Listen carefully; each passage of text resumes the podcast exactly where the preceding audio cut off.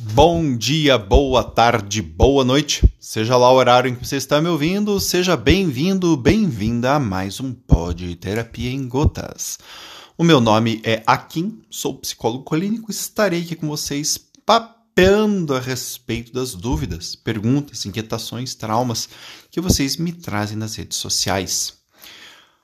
Tema do dia: por que eu me sinto insuficiente? Né?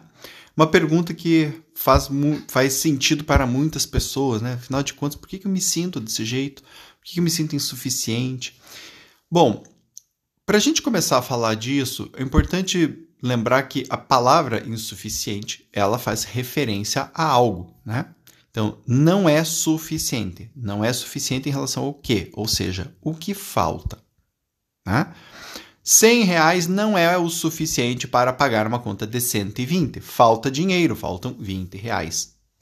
Eu sou insuficiente em relação a quê? Em relação a que me sinto insuficiente? Então aqui a gente pode estar falando de coisas específicas. Me sinto insuficiente no trabalho, me sinto insuficiente nas relações, me sinto insuficiente em progredir na minha vida.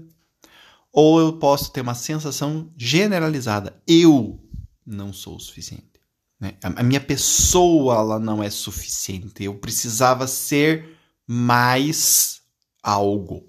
Que eu às vezes nem sei o que, que, que é esse algo, mas eu tenho essa sensação de que falta algo em mim. Tem uma falta em mim. Eu não sou completo, né? Eu não sou o suficiente. Tem, eu tinha que ter alguma coisa a mais que eu não tenho. Tá? Muito bem. Quais são algumas das origens disso? A gente pode entender que essa sensação ela pode ter origem, por exemplo, em pais ou muito punitivos, né? ou muito críticos, ou com expectativas extremamente altas. Né? Então, tudo que a pessoa fez sempre foi lhe dito que ela tinha que ter feito mais, mais, melhor, mais rápido, mais alguma coisa.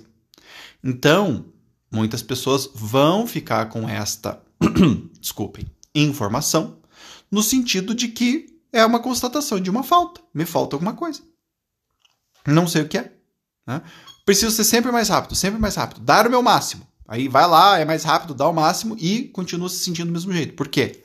Porque a crença interna vai dizer a mesma coisa sempre. Não foi bom o suficiente, tinha que ter feito mais rápido. Conseguiu fazer em 10 dias, devia ter conseguido fazer em 2 dias. Se conseguir fazer em 2 dias, a crença vai falar que você tem que fazer em um. E por aí vai. Ela nunca fica saciada. Né? Justamente por quê? Porque é uma crença de não saciabilidade. Eu sou insuficiente. Então não importa o quanto eu faço, não importa o quanto eu tento compensar. A crença sempre vai dizer a mesma coisa.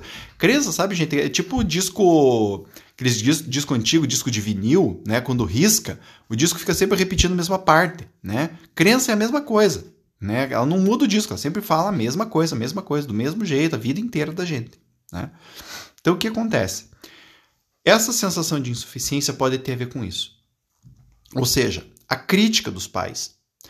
Pais que são às vezes punitivos, pais que têm altíssimas metas para os filhos e estão sempre comunicando que os filhos não fizeram o suficiente, podem criar esta sensação na pessoa de que está faltando-lhe algo, que ela não é boa o suficiente para isso, para aquilo, para aquele outro, tá?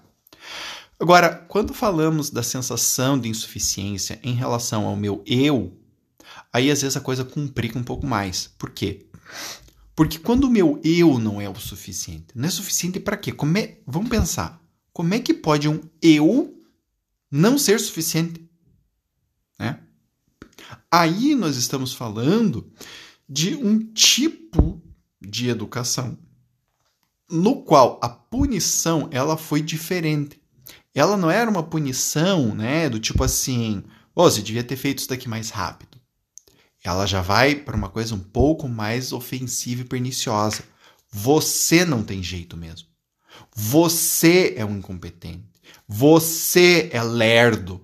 Você é fraco.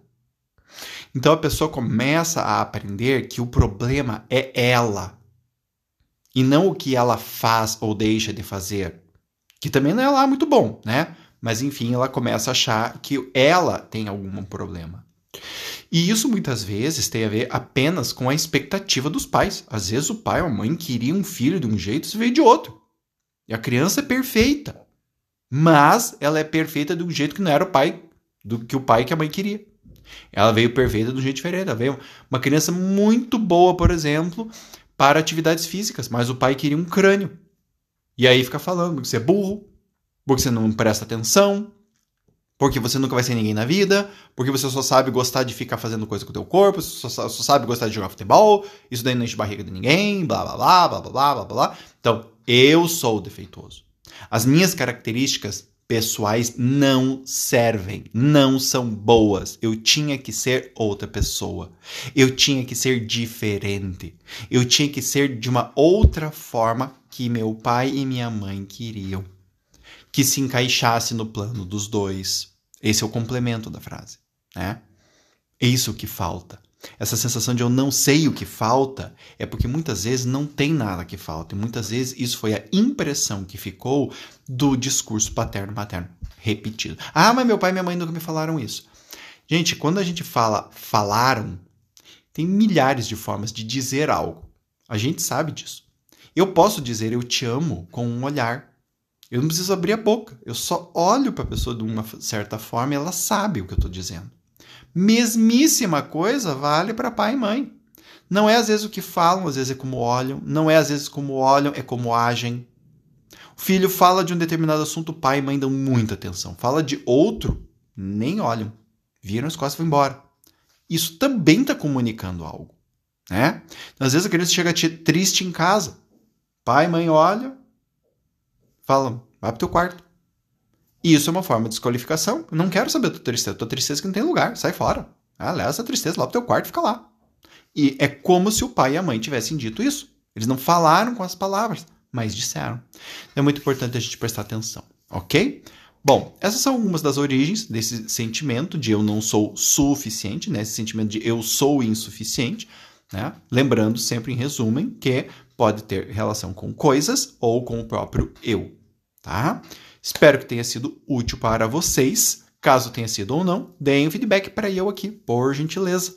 Você pode fazer isso me encontrando lá no meu site, www.aquinneto.com.br.